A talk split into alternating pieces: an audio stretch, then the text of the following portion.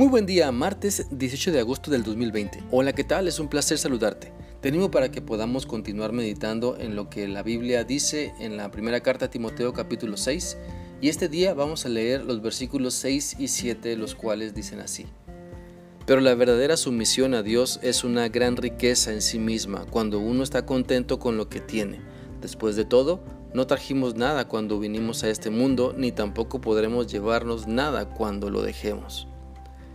Esta porción de la palabra de Dios nos enseña sobre la verdadera sumisión al Señor.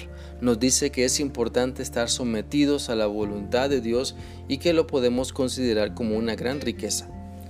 ¿Alguna vez habías pensado o te habías puesto a pensar que tu obediencia a Dios es un gran tesoro? ¿En verdad consideras la desobediencia como tu ruina y la obediencia a Dios como el mejor tesoro en tu vida? Mira, si consideras que la obediencia es un gran tesoro en tu vida, entonces te sentirás pleno, satisfecho con todo lo que tienes.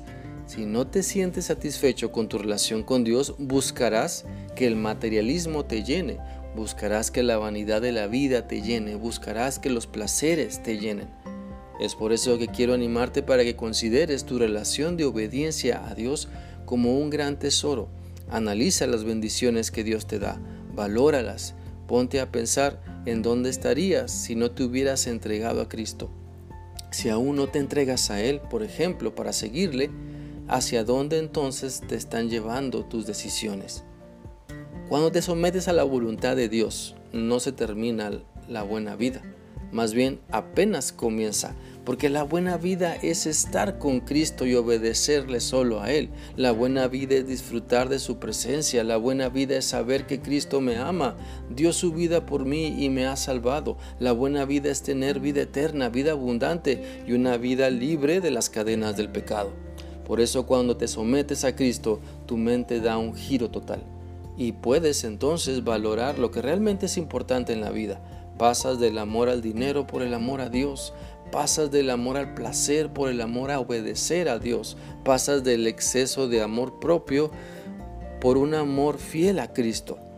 Ese es el cambio de vida que Cristo quiere operar en ti y lo podrás disfrutar cuando te sometas a Él. Por eso, si aún batallas con hacer toda la voluntad de Dios, pídele, pídele a Él que te ayude, que te muestre de lo que debes arrepentirte y pedir perdón. Dile que tu anhelo es disfrutar las riquezas que Él tiene para ti y que eres una persona que está dispuesta a demostrar su misión a Él. La Biblia dice en el Salmo 37, 16 lo siguiente, mejor es lo poco del justo que las riquezas de muchos pecadores. Tal vez a los ojos de los demás o de las demás personas tengamos poco, pero ante Dios, cuando tenemos una relación con Él y nos sometemos a su voluntad, tenemos lo mejor siempre. También el Salmo 52 del 1 al 7 dice así, ¿por qué tú hombre poderoso te enorgulleces de todo el mal que haces?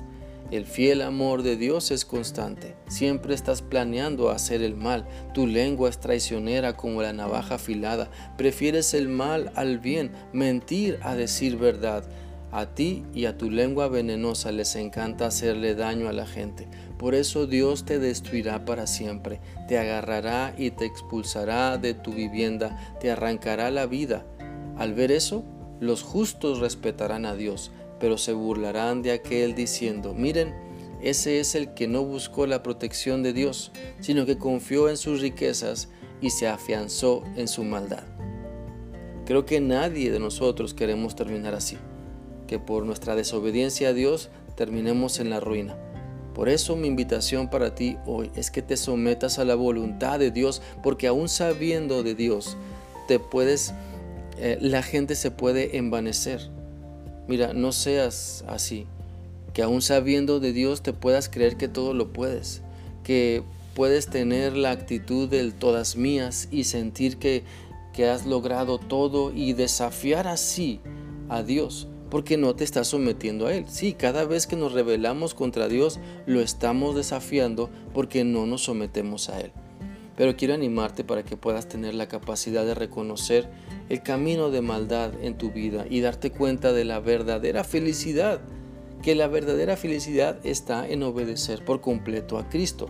La buena vida no te lo da el dinero, sino tu relación con Dios a través de someterte a su voluntad.